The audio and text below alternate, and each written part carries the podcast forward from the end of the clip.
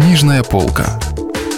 Читаем разумное, доброе, вечное. Радио «Комсомольская правда».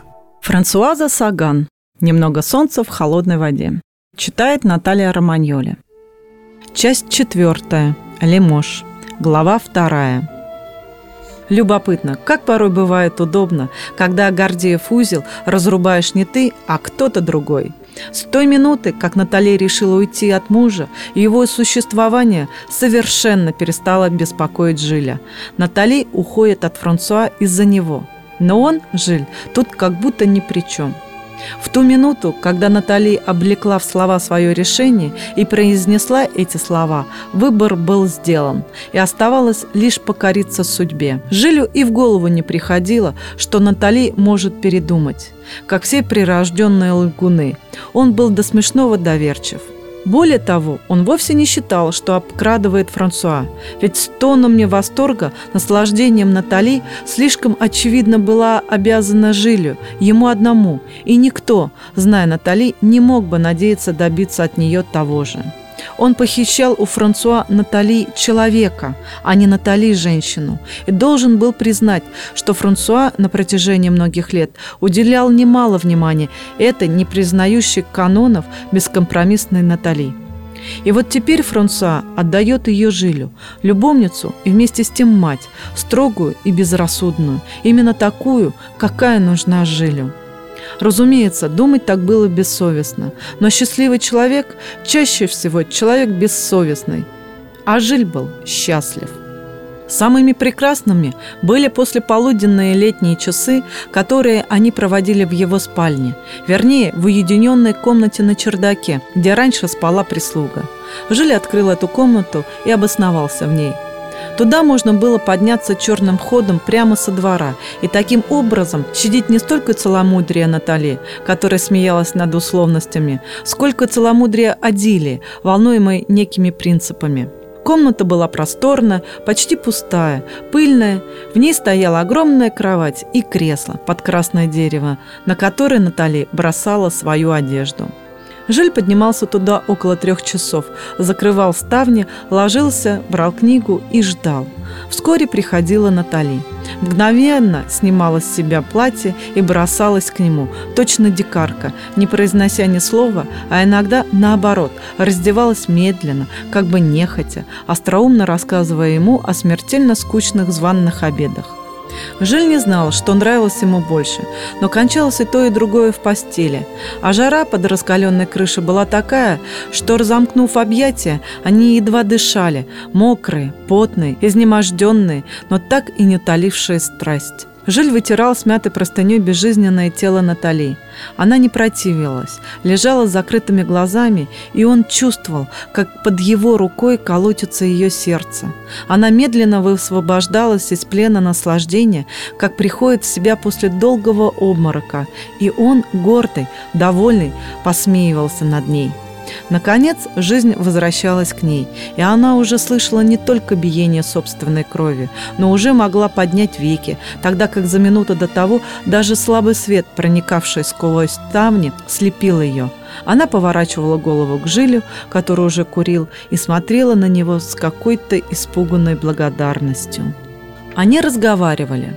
Мало-помалу он узнал о ней все – она рассказала ему о своем детстве, которое прошло в Туре, о годах учения в Париже, о своем первом любовнике, о встрече с Франсуа, о браке с ним. Это была простая и в то же время непростая жизнь. Простая, потому что в ней не было никаких из ряда вон выходящих событий. И непростая, потому что по внезапному молчанию, прерывавшему иногда рассказ Натали, по отдельным словам, интонациям голоса и самому складу фраз чувствовалось, что эта спокойная и, в общем-то, благополучная жизнь стала для нее почти невыносимой. Если Жиль говорил, а ты радовалась, когда поехала в Париж защищать диплом? Она отвечала, ты сошел с ума, ведь до этого я никогда не расставалась с братом. И он должен был сочетать в своем воображении классический образ юной провинциалки, ослепленной Парижем и знакомом городе. А если он спрашивал, какое впечатление произвел на нее Франсуа при первом знакомстве, она отвечала – и сразу же поняла, что он порядочный человек. И больше Жиль не мог добиться от нее ни слова. Что касается любовников, кажется, их у нее было три до Франсуа и один после. Она спокойно признавалась, что испытывала с ними наслаждение. Однажды он задал дурацкий вопрос, такой же, как со мной, и получил ответ. Естественно, что окончательно вывело его из себя. И напрасно.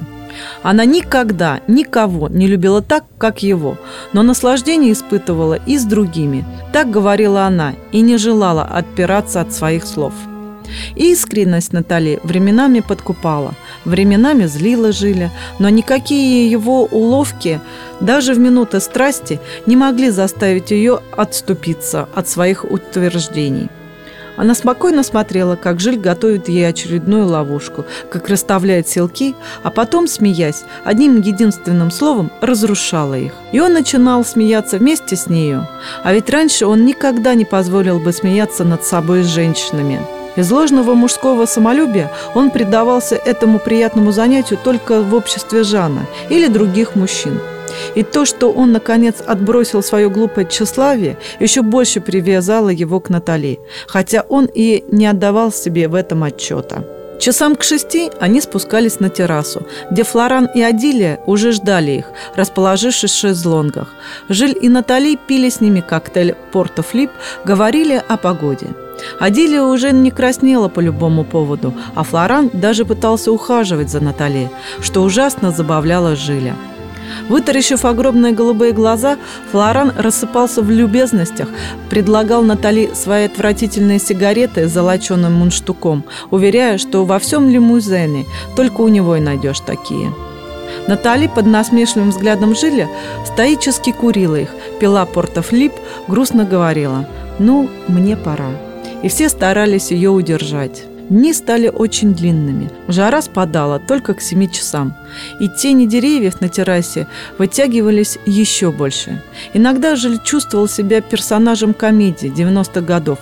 Круглый столик на одной ножке, легкие напитки, болтун-нотариус. Но вдруг Натали откидывала головку на спинку кресла, и он, прикрыв глаза, вдруг вспоминал, какой она была в его комнате наверху. И если тут действительно разыгрывалась комедия, больше всего на свете он хотел, чтобы она была такой.